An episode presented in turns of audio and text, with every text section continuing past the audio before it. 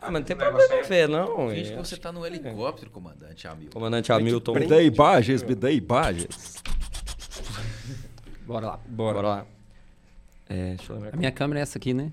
É, sua e do Leandro. É, essa. Nossa, é aqui, Leandro. Ó, que se for falar direto pra Câmera câmera. um. Tá. Câmera close. Microfone. né? Zé Boletim. Então vamos lá. 3, 2, 1 e.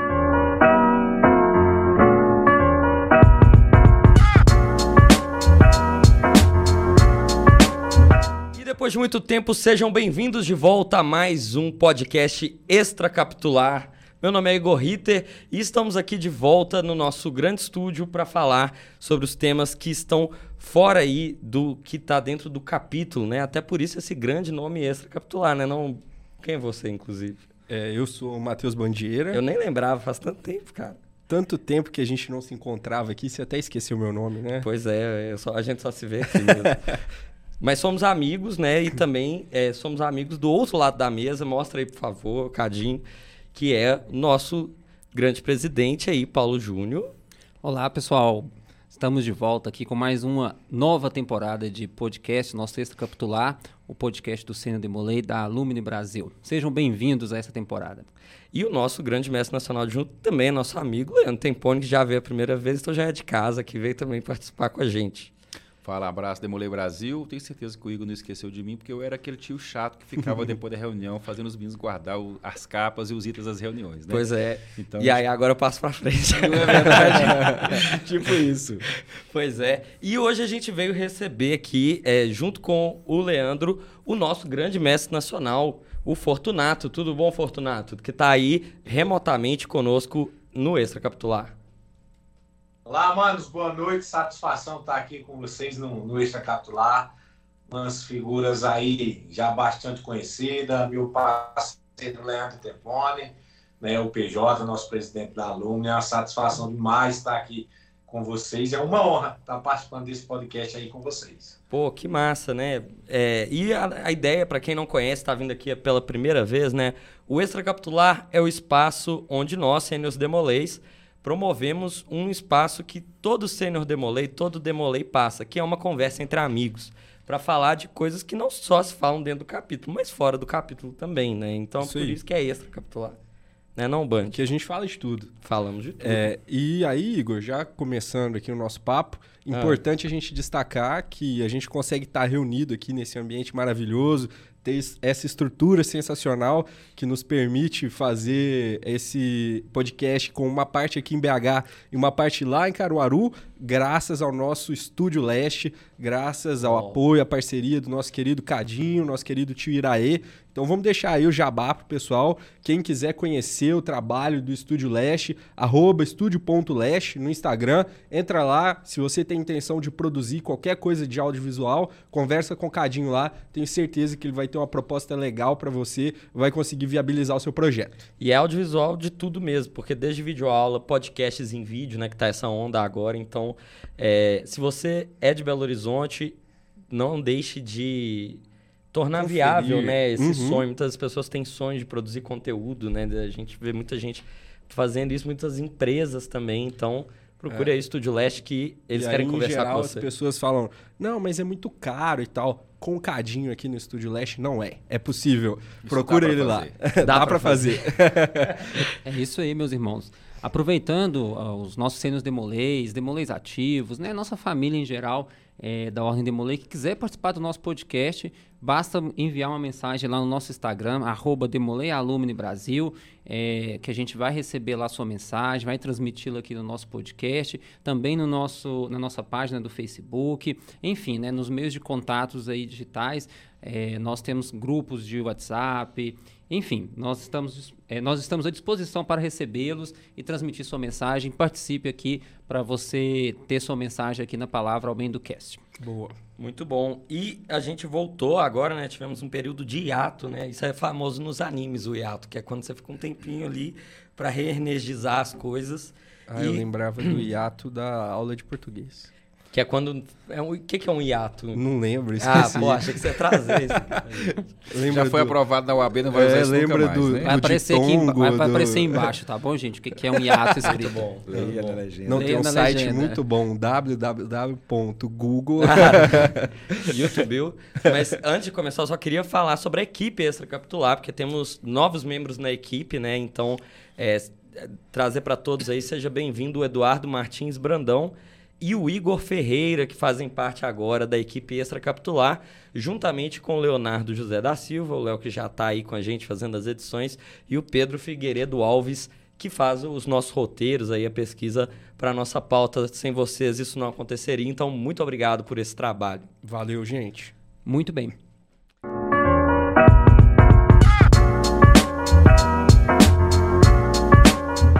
Bom, então vamos começar falando aqui com.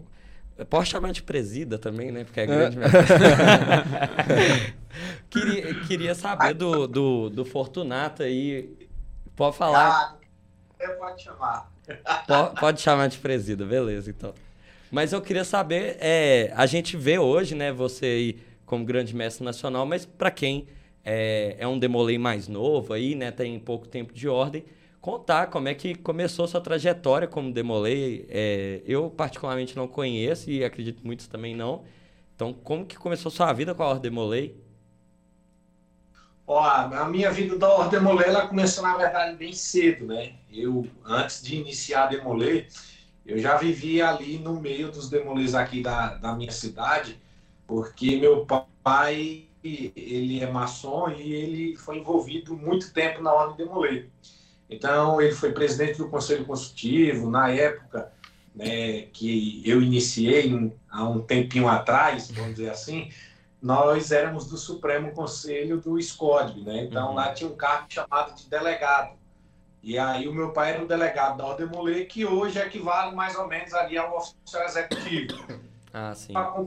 Ele, então ele ia para as reuniões, participava, sempre me levava às confraternizações do capítulo, então eu fui ali já conhecendo os demolês antes de ser, né? Eu já era um mascotezinho ali da, do capítulo sem ser, e aí depois veio o convite né, do próprio capítulo, na época a idade mínima para iniciar era aos 13, e eu ficava contando, esperando a hora de completar os 13 anos para poder iniciar.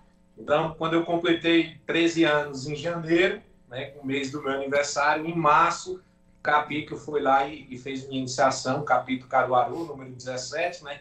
E aí tinha-se um costume de, próximo à data 18 de março, em homenagem né, a Jacques Demolay, o capítulo fazer uma iniciação.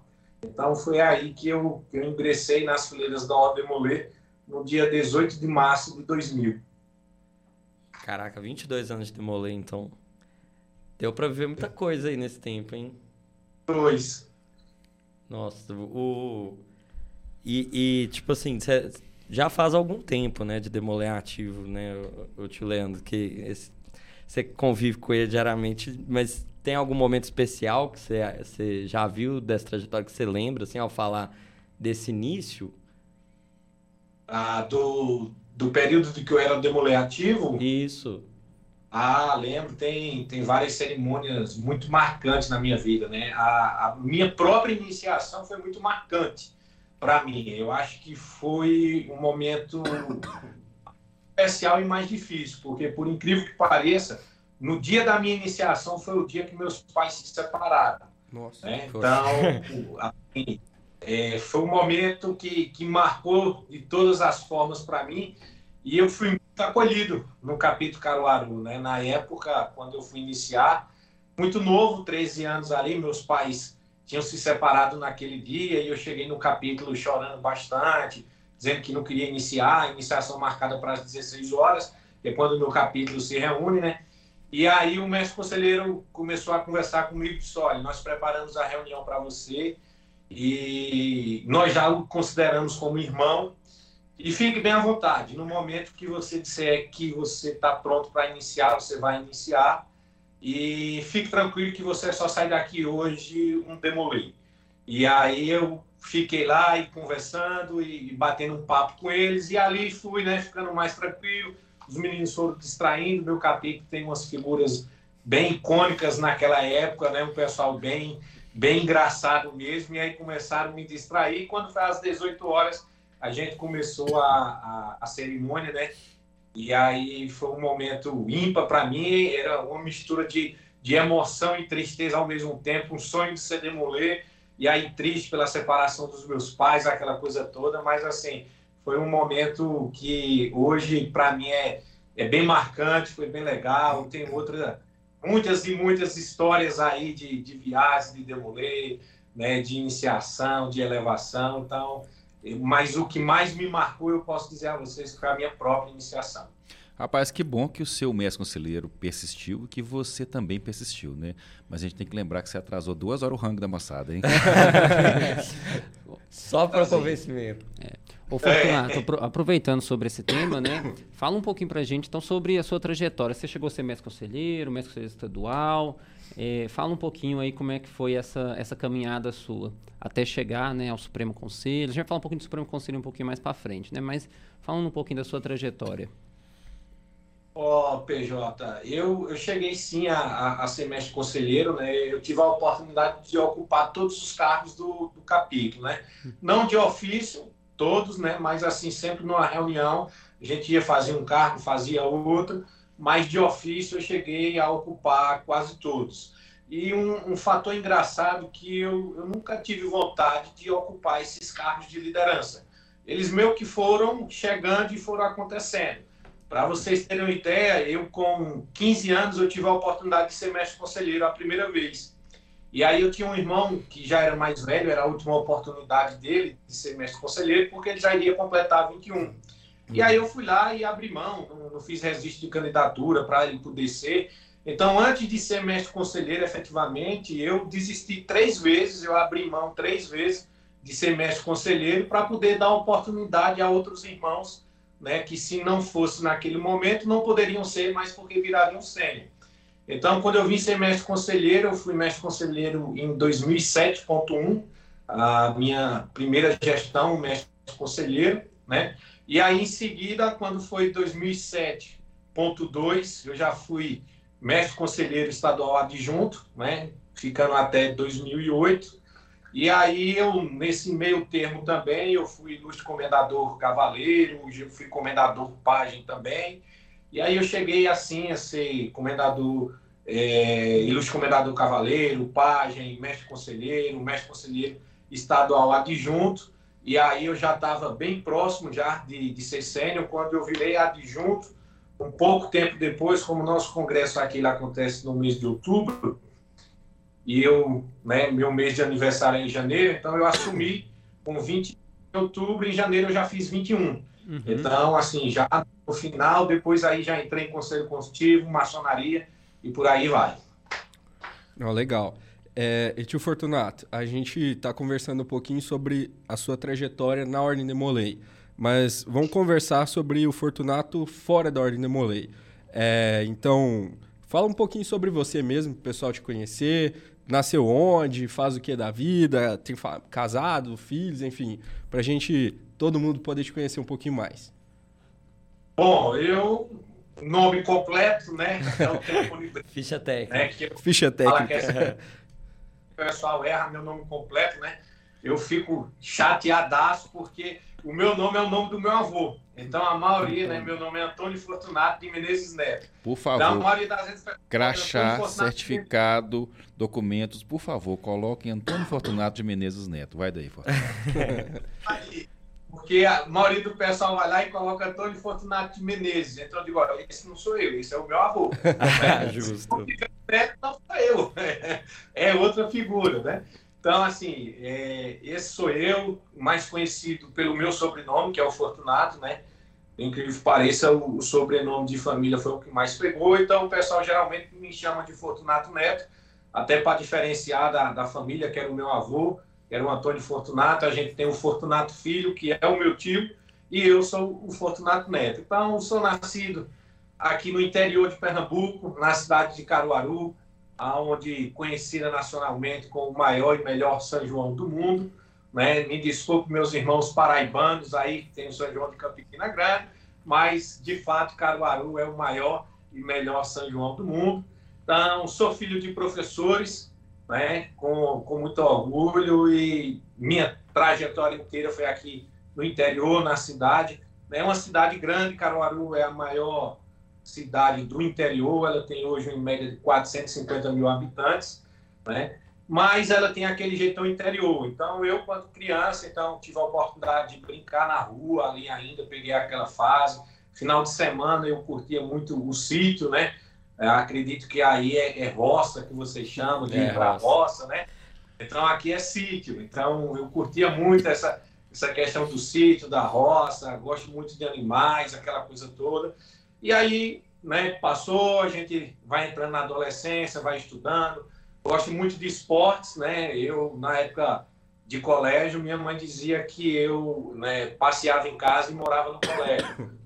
Eu fazia esporte coletivo, esporte individual, então eu sempre gostei de jogar handebol, sempre gostei de praticar o judô, né, como um esporte individual, então meio que tomava muito meu tempo.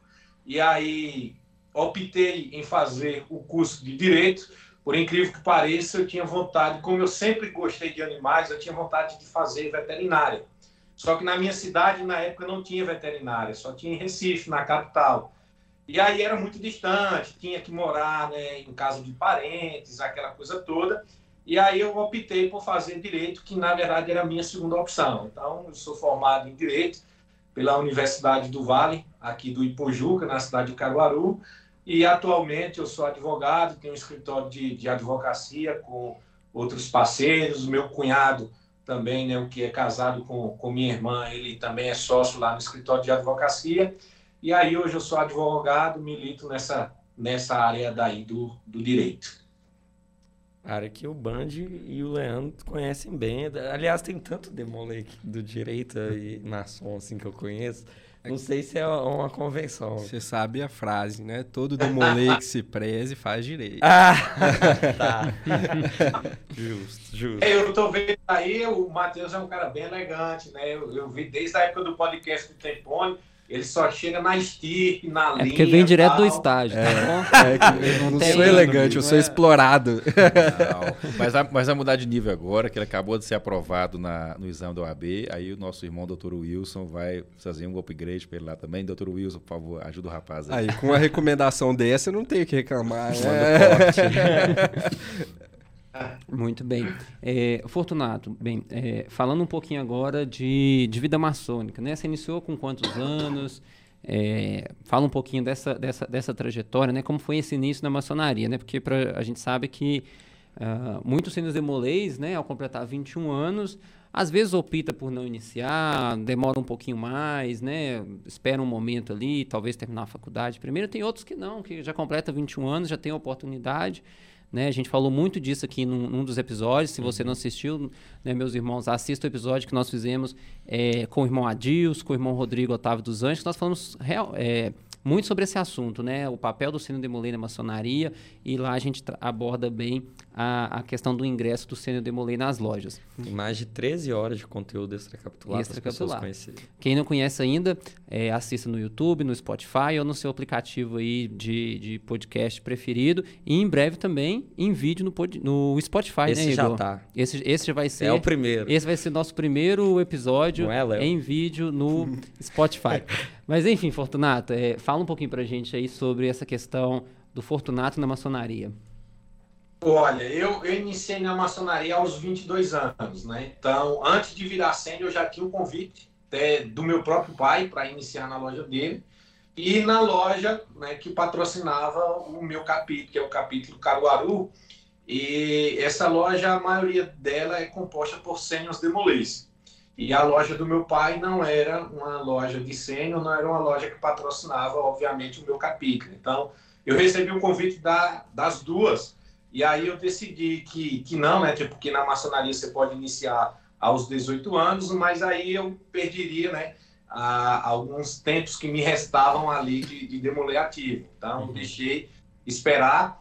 Como eu fui mestre conselheiro né, estadual ali adjunto, já tinha completado os 21 anos, eu meio que passei o, o, ano todo, né, ali com 21 anos, pela prerrogativa do, do cargo, e aí em outubro né, de 2008 foi quando eu deixei o cargo de mestre conselheiro estadual adjunto e aí eu só vim iniciar no ano de 2009. Então, um ano depois que eu deixei o cargo, praticamente eu iniciei na maçonaria, iniciei ali no dia 10 de outubro de 2009, né? Optei iniciar na loja do, do meu pai, na, na época, que era uma loja Humanidade e Progresso, que é filiada ao Grande Oriente do Brasil.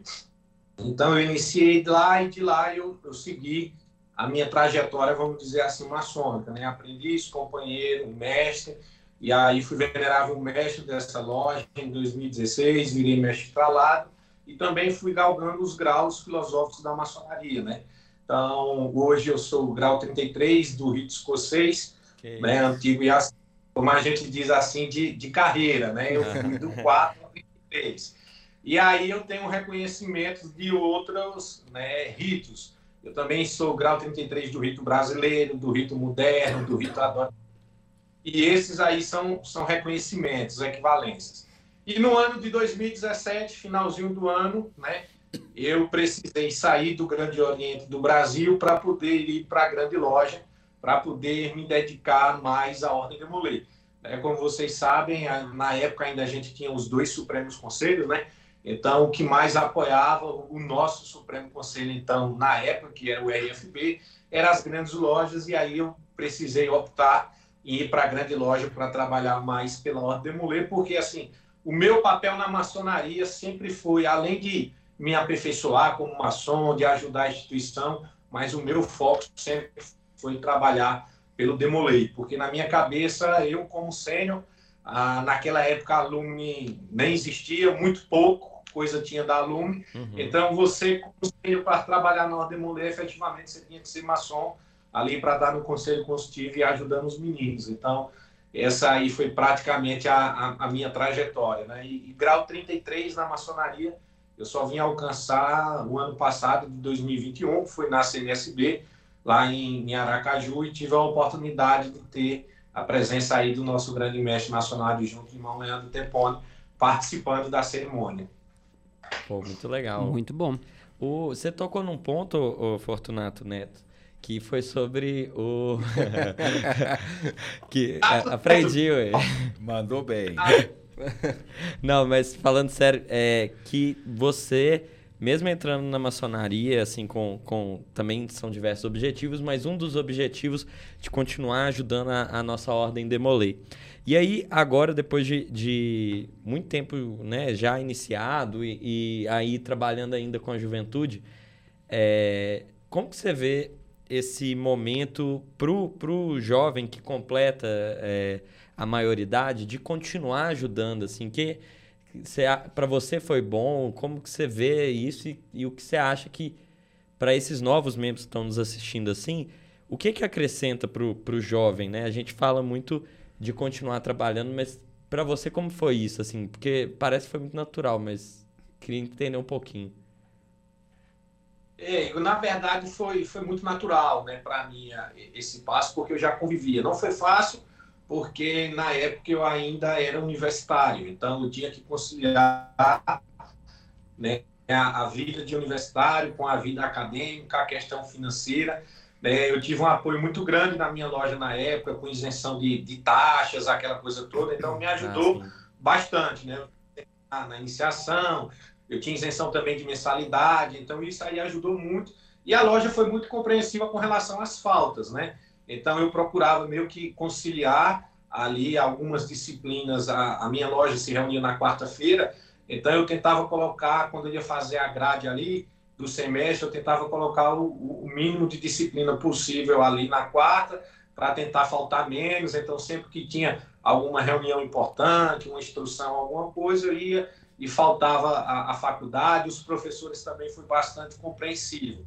Né? E assim, como eu falei naquela época, né, há alguns anos atrás, é, ou você era maçom ou efetivamente o sênior não tinha muito papel naquela época. A alumni não tinha o, o, trabalho que ela tem hoje, né? ela não uhum. desempenhava essa missão que ela tem hoje. Na verdade, no fundo, lá atrás, a aluna até brincava que é, ela não servia praticamente para nada para congregar ali os sênios, ela não tinha um papel efetivo. Então, se você não fosse maçom, não tinha muito como ajudar, porque você era aquele sênior, tipo, ali perdidão, nem é ativo e, e, nem poderia fazer né, muita coisa lá, era assistir uhum. a reunião.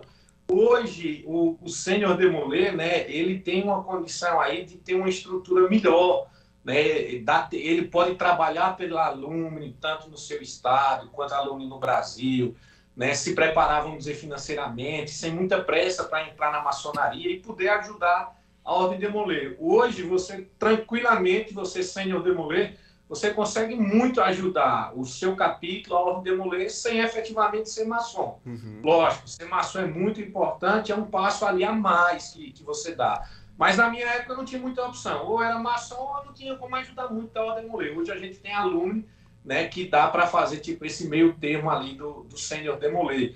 Então, assim, para mim foi, foi muito natural. Eu, eu recomendo aos sênios hoje, infelizmente, ainda aqui, a gente poucos sênios iniciados na maçonaria. Né? Então, sempre que a gente viaja, que conversa com os grãos-mestres, né? tanto eu quanto o Tempone, os diretores do Supremo, a gente sempre mostra. Nós temos um número muito alto de sênios demolês regulares, mas poucos são maçons uhum. ainda hoje. Então, a gente fez um levantamento, fez um censo para saber, porque tinha muito aquela história de que ah, o sênior demolê ele não tem condição de pagar. E aí a gente fez um censo e começou a mostrar a, aos grãos mestres que essa realidade mudou. Hoje, 62% dos sênios demolês, eles informaram que eles têm uma renda de 3 a 5 salários mínimos.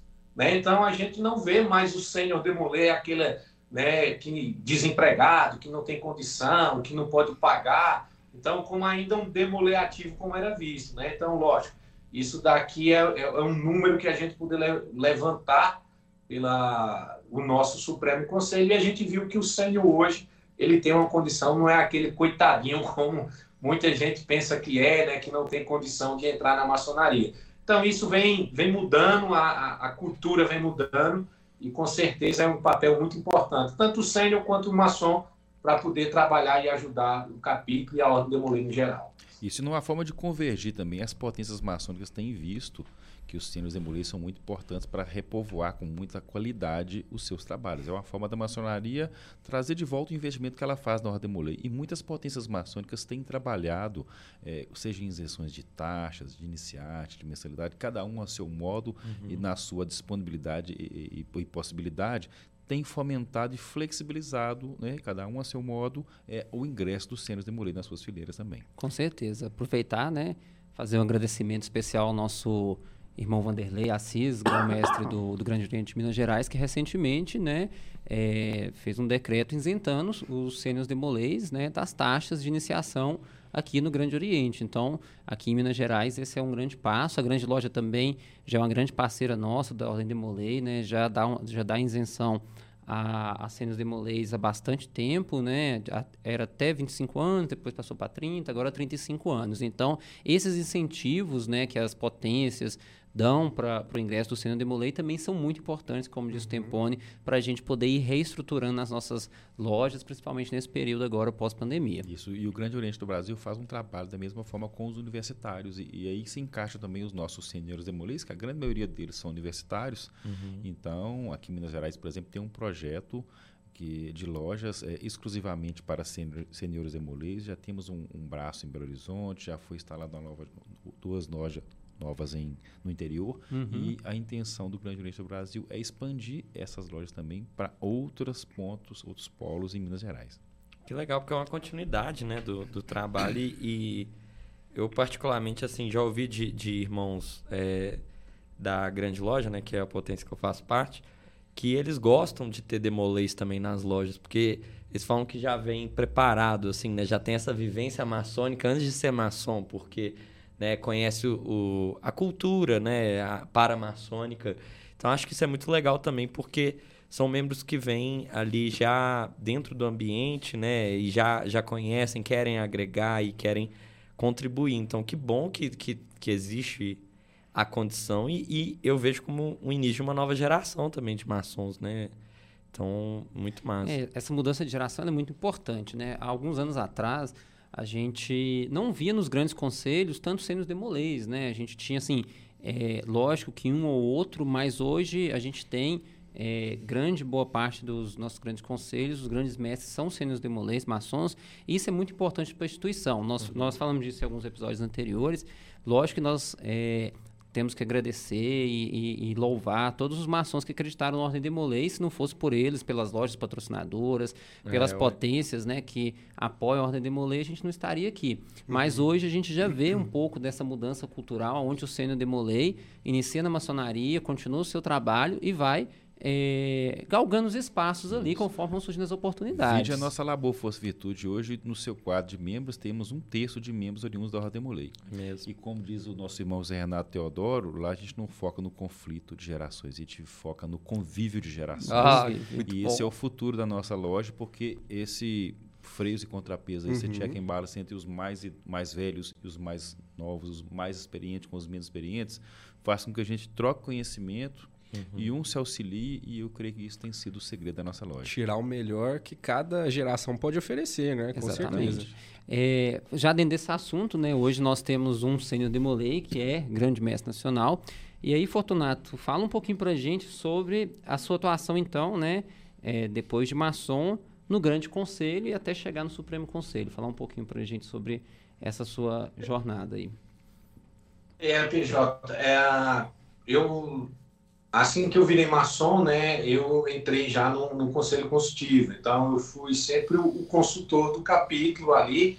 Eu nunca cheguei a ser presidente do conselho consultivo do meu capítulo. Eu era o consultor porque eu era o mais novo. Então, eu tinha ainda aquele elo de ligação com os meninos, né? Muitos deles tinham sido demoleativos comigo. Então, para conversar com ele era mais fácil. Então, eu era o consultor, conversava com eles ali e tal, e passava para o conselho consultivo. Enfim, então fui trabalhando. Quando foi em 2011, a gente precisava compor uma nova chapa aqui para o Grande Conselho. E aí eu fui convidado para ser o tesoureiro estadual, o grande tesoureiro estadual em 2011. E aí eu aceitei, o grande mestre também era do meu capítulo, foi uma fase muito difícil que a gente passou no grande conselho estadual aqui de Pernambuco, que a gente precisou reestruturar. E aí a gente chegou naquela época meio que desacreditado, porque foi uma transição muito grande daqueles maçons que não eram sênios demolês para aqueles maçons que eram sênios, né? E aí a gente muito novo, na época eu tinha 24 anos de idade, o grande mestre também tinha 24 anos de idade, né, sênior demolê, e aí a gente precisava dar uma roupagem nova para poder trabalhar na nossa estrutura. Então, em 2011 eu entrei no Grande Conselho como grande tesoureiro, e aí não tinha muita perspectiva ali de virar grande mestre estadual, não. No entanto, é como eu disse, as coisas vão acontecendo naturalmente. Então, o grande mestre adjunto na época, ele depois ele precisou renunciar por questões de trabalho, e aí o grande mestre tocou o restante da gestão só. Então, a gente não tinha um adjunto, vamos dizer assim, que iria ser o próximo grande mestre, né? Então, entre nós lá no Grande Conselho, ficou aquela quem vai, quem vai, e o pessoal disse, ó, Fortunato é o que mais tem tempo de ódio, é o que mais está ajudando aí o grande mestre, então põe ele para ser o, o, grande mestre. E aí, assim, eu fui e virei o grande mestre né, na gestão 2013, 2015. E aí eu fui grande mestre estadual de Pernambuco, inclusive eu fui né, contemporâneo do Rodrigo dos Anjos, aí no mesmo período, Rodrigo dos Anjos era um grande mestre aí grande conselho de, de Minas Gerais, um, um, amigão, né, um grande parceiro e amigo, um abraço para ele, o irmão Rodrigo dos Anjos. E aí depois eu deixei né, o cargo de, de grande mestre estadual, fui convidado pelo irmão Tiago Rijo, que era um grande mestre nacional na época, a ser o presidente da Comissão Nacional do Supremo Conselho de Orçamento e Finanças. Né? Então eu fui, já quando eu deixei já de ser grande mestre, eu já entrei ali no Supremo Conselho, presidindo a Comissão de Orçamento e Finanças, na gestão do Tiago Rijo, e em seguida o, o, Paulo Henrique, né, o PH, me convidou para entrar na diretoria dele na função de, de grande orador, em parceria com o Tempone aí, que foi o meu parceiro, o orador adjunto, né, a gente já vem nessa caminhada há cinco anos, eu fui dois anos orador na gestão do, do PH, depois mais dois anos na gestão do Edgley, sempre junto com o Tempone.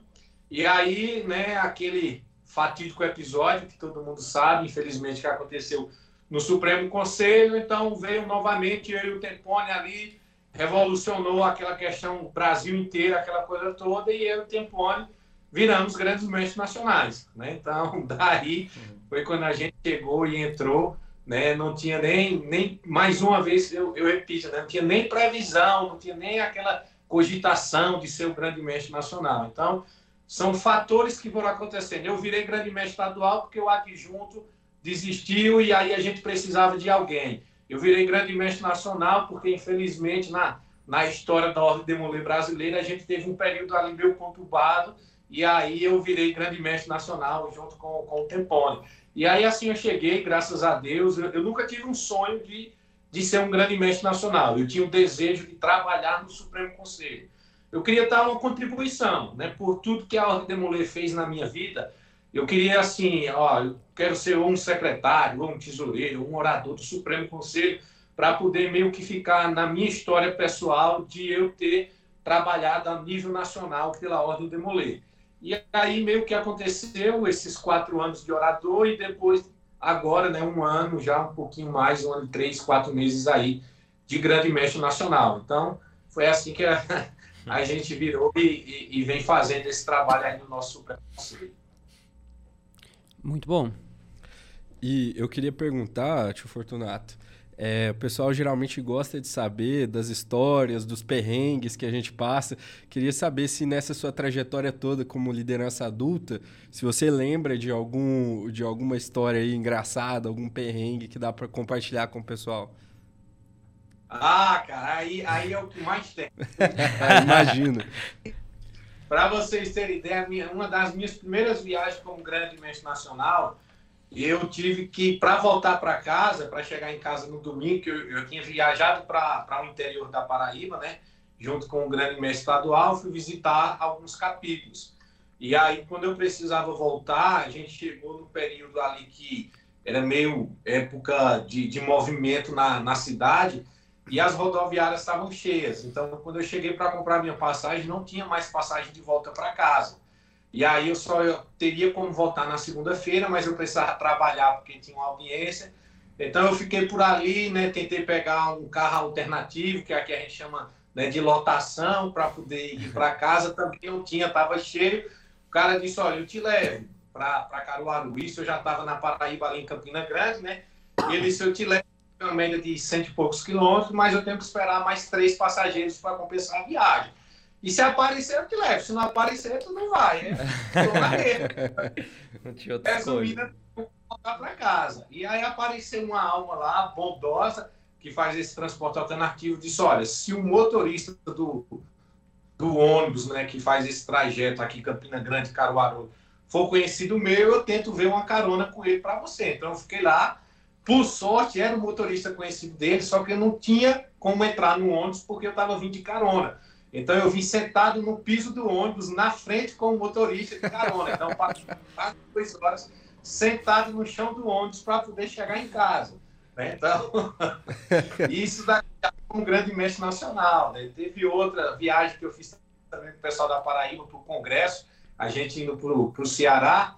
E aí a gente foi, participou do Congresso Cearense lá na cidade de Mombasa, e quando eu estava voltando também, que a gente ia chegar na cidade de Icó, que é a última cidade que faz divisa com a Paraíba, ah, acho que alguma coisa na cidade ia acontecer e estava a polícia acho, inteira do, da cidade ali fazendo um, um, bloqueio. E aí já foi mandando o carro encostar, então vinha eu, os dois grandes mestres da Paraíba, né, irmão é, Carlos Crespo e o irmão Wesley, e o mestre conselheiro estadual adjunto, o Emanuel. E aí a polícia já foi mandando parar de fuzil e pistola, aquele negócio oh. todo, bora, desce o carro, mão na cabeça. E tal, e já aquele baculejo todo. E aí desce o Emanuel, que ele era meio fortinho na época, do Mickey, né? Com um shortzinho do Mickey no meio da rua, o policial empurrando, aquela coisa toda. E aí pediu para todo mundo se identificar, né? Cruza os dedos, levanta a mão. Grande mestre da Paraíba, ele mandava cruzar os dedos assim, ele botava um assim, outro E o policial, cruza os dedos, cruza os dedos, né?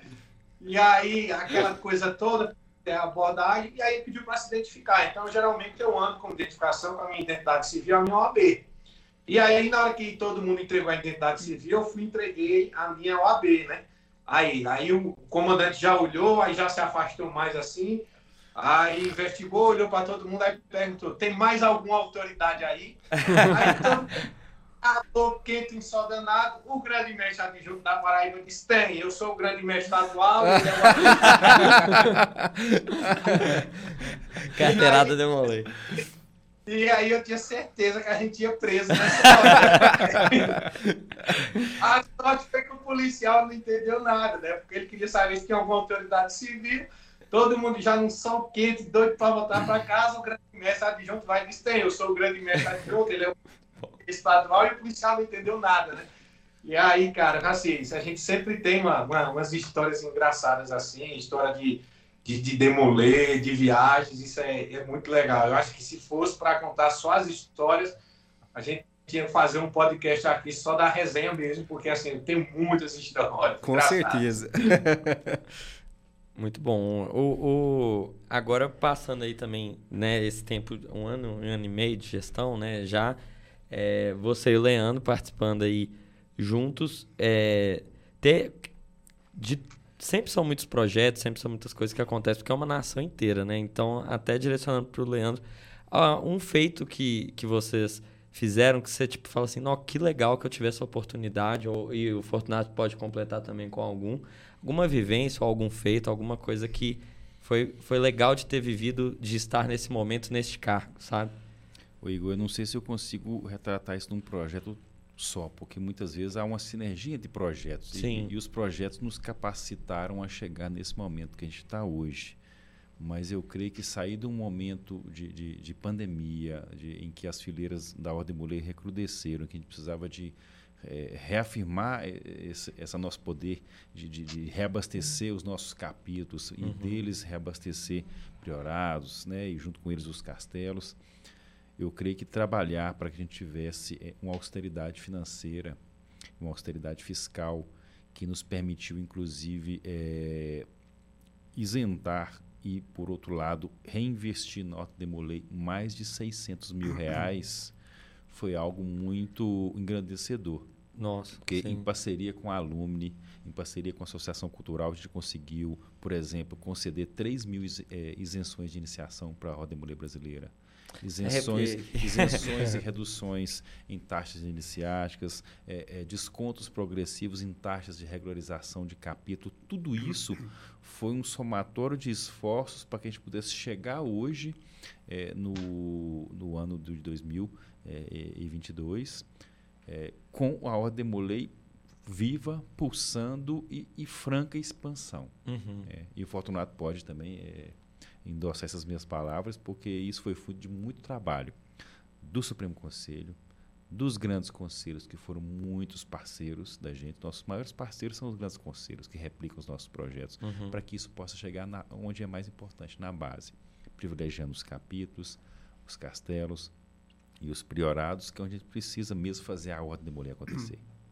Pô, muito bom, porque realmente é, eu acho que é, é o que precisava ali, né? E, e quando você fala assim, realmente, se a gente pega esse um ano e meio atrás e o que está agora, é muito diferente a Ordem Molei em muito pouco tempo, né? Então, para você também foi isso, Fortunato? Isso, como o Tempone falou, é, era a nossa maior preocupação, né? A preocupação nossa era como fortalecer as nossas estruturas, os nossos capítulos. Momento difícil, o Brasil é um país muito continental, a gente sabe, algumas regiões têm uma condição financeira melhor, outras têm menos. Aqui no meu tem capítulos de cidades muito pequenas, aonde praticamente a, a, população vive ali do comércio e do serviço público. Né? Então, quando veio essa pandemia, não, não tinham condições mesmo, isso é uma realidade né, geral no Brasil, e a preocupação nossa é essa, como fomentar né, a, as nossas fileiras, as nossas bases, o que, é que a gente poderia fazer então, como o Tempone bem falou, a gente teve que buscar parcerias. A gente foi na Alumni Brasil, a gente foi na Associação Cultural, né? a gente começou a cortar na própria carne, como é, a gente sempre fala, né? as nossas viagens. A gente começou a priorizar o próprio Gabinete Nacional. Eu fiz no, no primeiro semestre nosso de gestão, né, que foi o segundo semestre de 2021, Eu viajei muito pouco, a maioria das minhas viagens era aqui no Nordeste, onde eu ia de carro, do custo mesmo, para a gente diminuir, para que os meninos do Gabinete Nacional pudessem viajar e fazer a, a, representatividade deles e mostrar aquela força, né? Então, essa sempre foi uma preocupação da diretoria, a gente se reúne semanalmente e a preocupação é como nós vamos trabalhar agora na pandemia. Sem dinheiro, o, o pessoal não tinha como regularizar o capítulo, né? O Supremo Conselho também não arrecada, que a gente vive da, das taxas de iniciação, elevação, regularização. Então, se eles não tinham, nós também não tínhamos, uhum. né? E muito preocupado com a questão financeira do, do, Supremo Conselho, porque a gente tem as nossas despesas fixas, né? Mensal, é, entrando dinheiro ou não, o Supremo Conselho precisa manter a sede, funcionário, aquelas coisas todas. Mas graças a Deus, é aquilo que eu sempre digo, Papai do Céu, ele, ele dá jeito para tudo, né?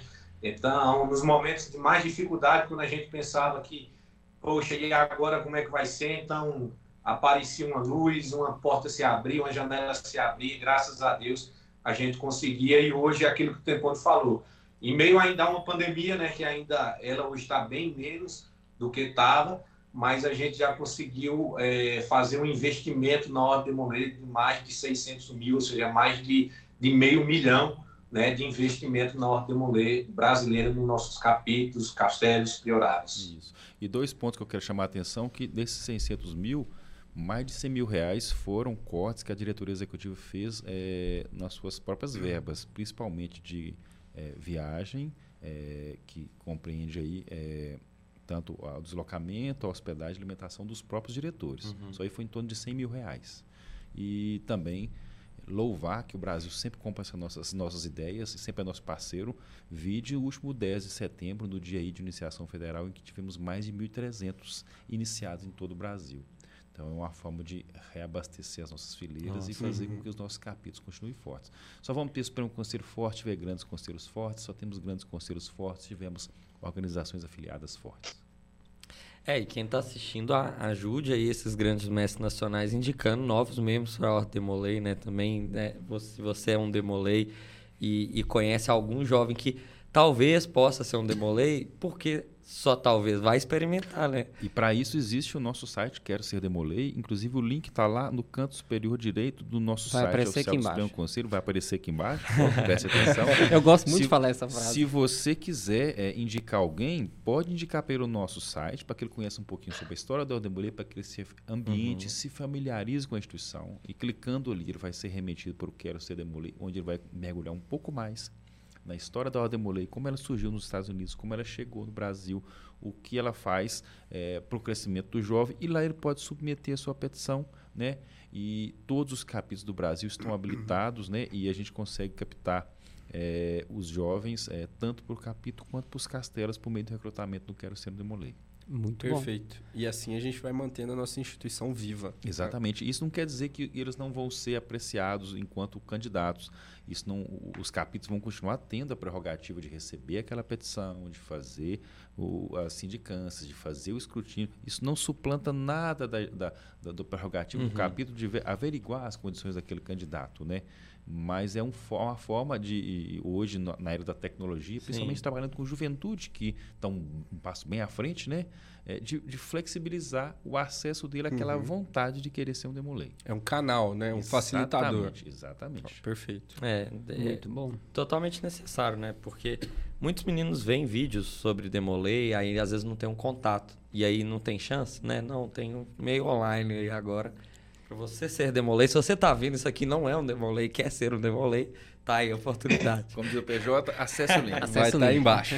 é, e deixa eu... A gente falou sobre os projetos e sobre o trabalho que já foi feito até agora. Eu queria saber se vocês podem dar uma prévia aí, adiantar alguma coisa. Spoiler. Um spoiler, algo que vocês têm em mente aí para o futuro. Que, nem, não precisa ser um projeto concreto, mas um norte aí que vocês pretendem fazer até o fim da gestão é, até para o pessoal ficar aí esperando boas novidades.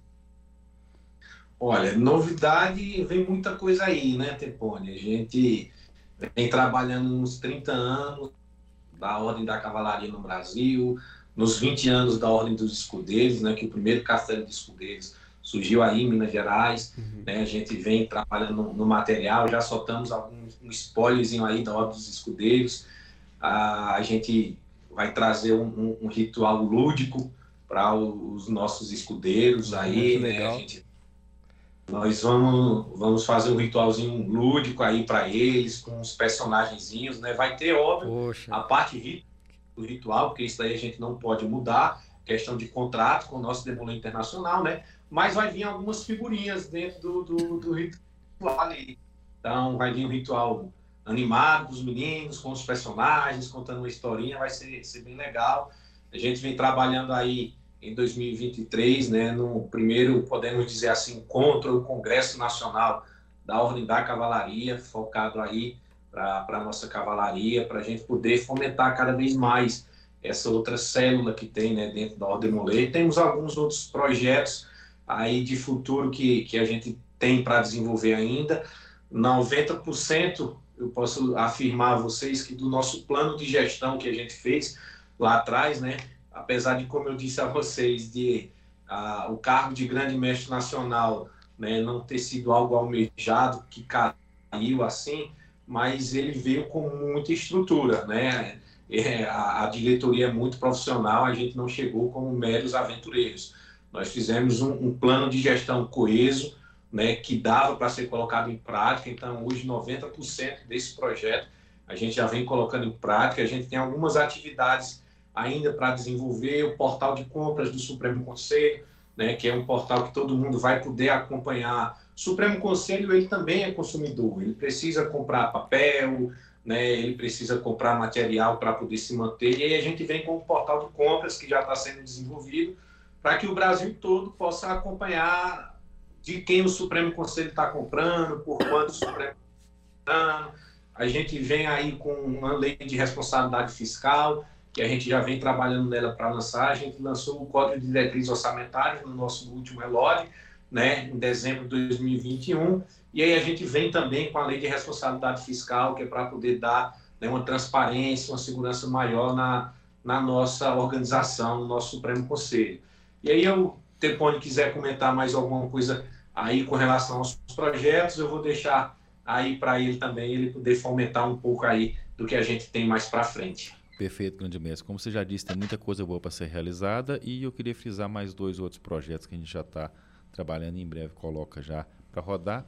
Um é o Marketplace do, do Demolay Shop, que a gente quer trazer parceiros do Brasil inteiro para poder oferecer seus produtos e serviços é, no Marketplace. Uhum. É a forma até de, de, de dinamizar é, o uhum. acesso, né? porque hoje a gente tem é, um Demolay Shop mais restrito, mas já hoje com algumas células pelo Brasil que a gente consegue atender com mais prestabilidade, com mais agilidade, com um frete menor, mas trazendo para parceiros mais para perto, a gente vai conseguir democratizar mais tanto aquele que oferece o serviço como aquele que recebe pagando um preço mais condizente, uma taxa uhum. de envio um pouco mais tranquila. E também o plano pedagógico Demolei, que é um projeto que a, gente, sempre diz que é um projeto não de gestão, não uhum. da gestão prometa juros, mas um projeto institucional que quer legar algo de conteúdo para a Ordem Mulher Brasileira e é um projeto que a gente quer que seja, seja perene. Não é um projeto do Fortunato, não é um projeto da Promete Juro. É um projeto da, da, instituição que a gente quer que todo mundo se aproprie dele e que ao longo dos anos ele possa ser aprimorado e todo mundo possa sedimentar um pouquinho mais de conhecimento de qualidade nesse projeto.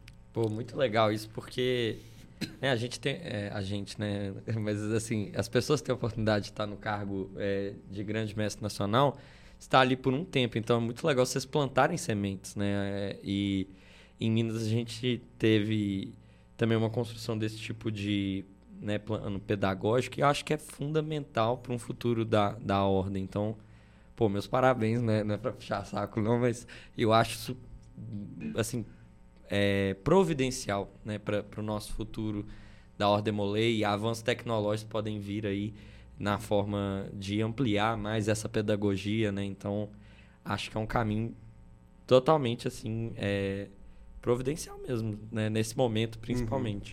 Uhum. Com certeza. Né? Bem, acho que nós já, já, encerramos aqui as principais perguntas né, que nós tínhamos para hoje no, no nosso podcast de retorno dessa nova temporada. E agora vamos passar então a palavra ao bem do cast. Palavra ao bem do cast.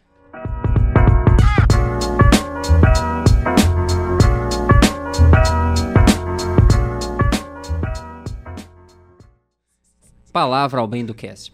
É, nesse momento, então, a gente vai aqui já para as nossas considerações finais. Vou pedir ao nosso querido irmão Leandro Tempon, nosso grande mestre nacional adjunto, que deixe o seu recado para os nossos cenos demolês, para a Ordem Demolê brasileira e para todos aqueles que no, nos assistem de forma geral.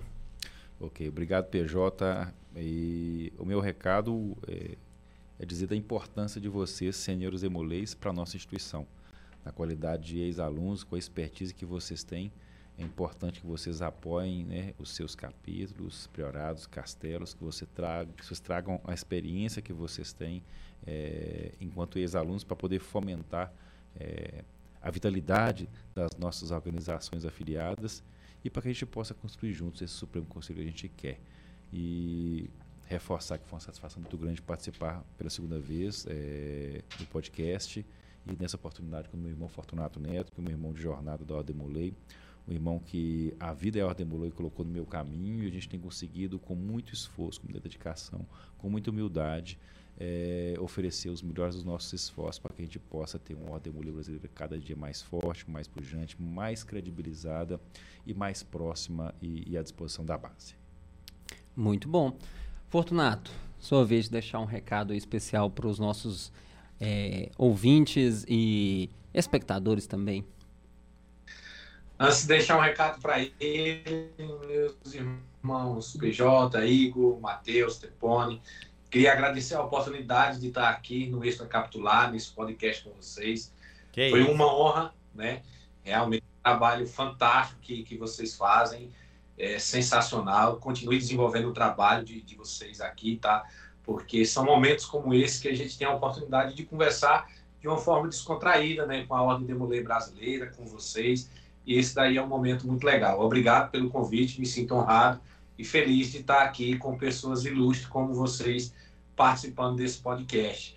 E a Ordem Demolê Brasileira, eu também só tenho a agradecer esse apoio, esse trabalho que vem dando ao Supremo Conselho, aos nossos capítulos, os nossos grandes mestres estaduais, nossos mestres estaduais. Muito obrigado pela ajuda do nosso parceiro Alumni Brasil. Muito obrigado na pessoa do nosso presidente, né, que aqui está conosco, o nosso PJ, o Adilson aí, Pascoal também, o vice-presidente, que sem sombra de dúvida o Supremo Conselho hoje tem uma, uma roupagem nova, uma, uma forma de trabalhar mais coesa, mais concreta, né, com mais parceiros aí, Alumni Brasil, sem sombra de dúvida, é o nosso maior parceiro hoje no Supremo Conselho. Então, eu agradeço essa parceria que a gente vem fortalecendo o nosso Supremo Conselho, um trabalho hoje sério que a gente busca dentro da nossa instituição, não é um trabalho para mim, grande mestre, não é um trabalho para o Tempone, grande mestre adjunto, é um trabalho para a Ordem de Mulher Brasileira. É aquilo que a gente doa um pouquinho da nossa experiência, a gente deixa aqui para poder a instituição cada vez mais ela se fortalecer ela crescer, porque hoje eu estou aqui, amanhã é o Tempone, depois vem outro, e assim nós vamos passando e a instituição vai ficando. Então, eu agradeço a Ordem Mulher Brasileira por nos ajudar, por ser parceira do Supremo Conselho, para aderirem aos nossos projetos, né, que eles fazem isso toda vez que o Supremo Conselho lança um projeto, os capítulos fazem essa adesão, os grandes conselhos. Então, só tenho a agradecer, porque isso mostra a nossa união, o fortalecimento da nossa Ordem de Mulher Brasileira enquanto instituição. Somos reconhecidos no mundo afora. Né? A gente tem a oportunidade de, quando participa de um congresso internacional, a gente vê o quanto a Ordem de Mulher Brasileira ela é reconhecida, ela é respeitada, né? ela é bem quista, o pessoal é, é louco, né, para poder conhecer a Ordem Moreira no Brasil. Tivemos a oportunidade agora no Congresso Nacional em Curitiba trazer o nosso grande mestre internacional, o nosso mestre conselheiro internacional, o secretário do Congresso Internacional. E se vocês acompanharem eles nas redes sociais deles, até hoje eles postam fotos, né, do nosso Congresso Nacional aqui, que né, já tem aí dois meses praticamente que aconteceu e eles ainda estão maravilhados com a estrutura da Ordem Mulher Brasileira. Então, sucesso, pessoal. Vamos trabalhar, vamos fortalecer cada vez mais a nossa instituição, porque eu tenho certeza que ainda a gente tem muita coisa para construir junto, muita coisa para fazer. E eu agradeço essa oportunidade, mais uma vez, de estar aqui dialogando com vocês. E diga àquele demolê: nunca desista do seu sonho. Né? Sempre persista, vá no seu objetivo, seja enquanto um demolei ativo, seja enquanto um profissional, porque realmente você é capaz.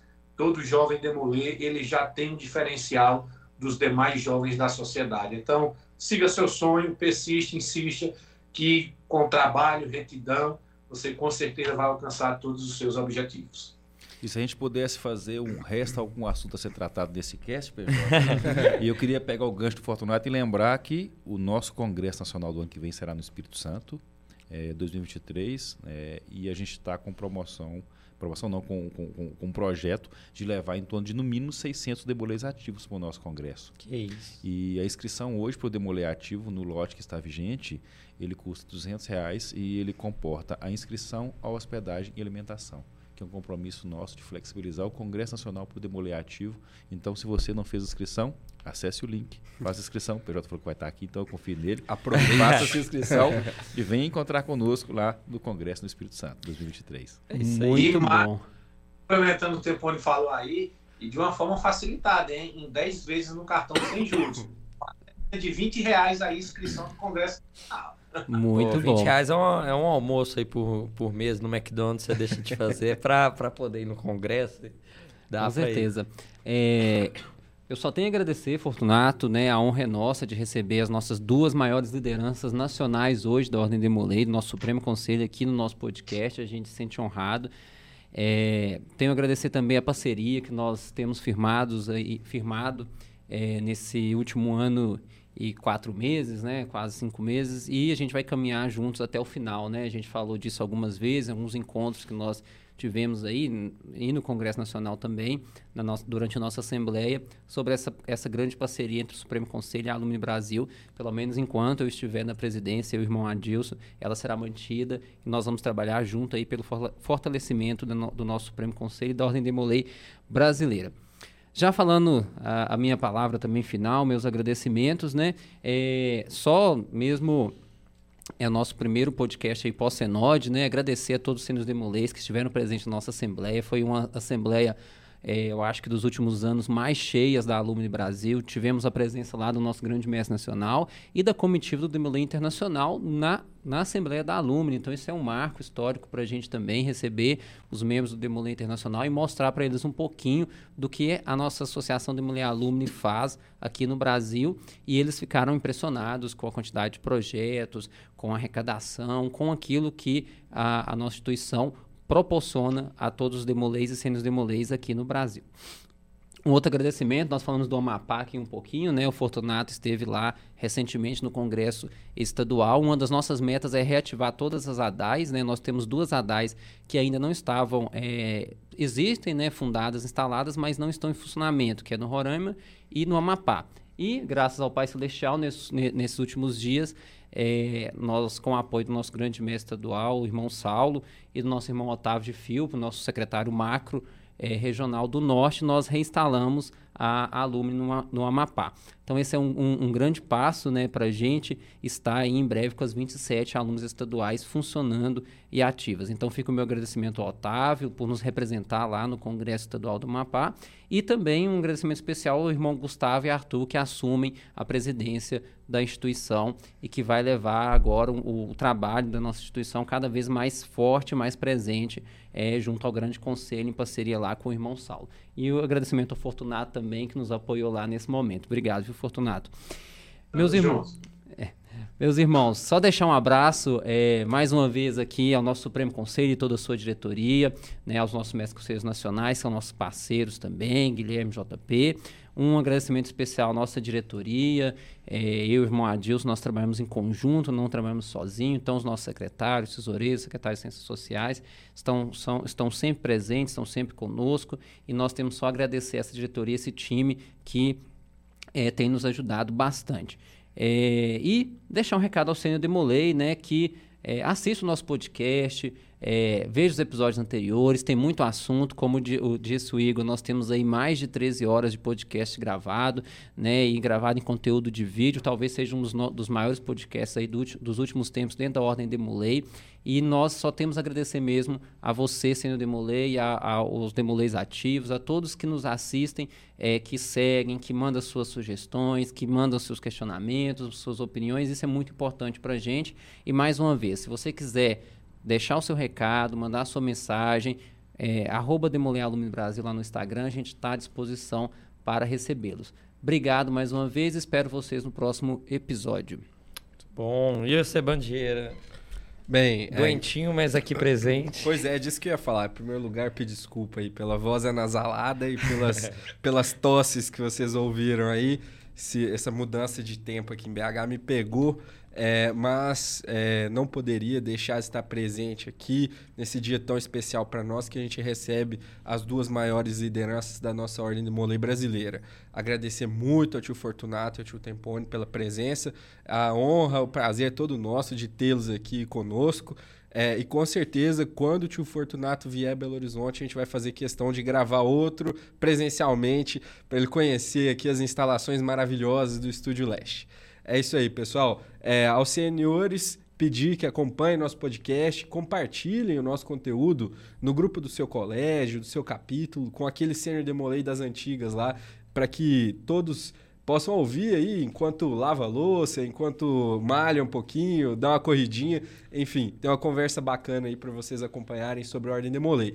E participem conosco, né? Enviem mensagens, a gente está aqui para receber sugestões de pauta, sugestões de convidados, para receber as impressões de vocês sobre, sobre o nosso trabalho, para que a gente possa melhorar e fazer sempre com que este podcast seja o espaço do Sênior Demolei aqui no Extra Capitular. É isso aí, Igor. Muito bom, Bandeira, muito bom. E, bom, pessoal, é, como o Band falou, né, extracapitular, de volta na sua rotina, então alastra a família, divulga aí para todo mundo, porque a gente tá vindo aí com todo o gás aí para esse segundo momento aí da gestão. E o, vou dar um spoiler aqui que no próximo episódio nós vamos conversar com o criador da campanha nacional de incentivo à excelência, um dos das pessoas que estava lá quando aquilo foi criado. Então, se você tem uma dúvida, você sempre quis saber por que, que foi de um jeito, por que, que foi de outro jeito, qual que era a intenção no início disso, participe, já, já mande aí sua pro arroba Demolé Alumínio Brasil, sua pergunta que você tem sobre a CNE, inclusive como conseguir alcançar lá, se você for mestre conselheiro, pede umas dicas que a gente vai perguntar para ele. Pô, e muito obrigado, Leandro, de estar de volta aqui. A casa é sua. Seja sempre muito bem-vindo aqui. É, espero que tenhamos outras oportunidades aí de, de ter mais gravações aí. E também Fortunato, né? Aí, se puder, é, uma vez passando em Minas Gerais, né? Fazer aqui um presencial com a gente também vai ser muito legal. Mas, é, brigadão pela participação. Bom, acho que é isso, então. É, extracapitular Demolé Alumni de volta aí. Transmissão encerrada. Acabou. Valeu, Fortunado.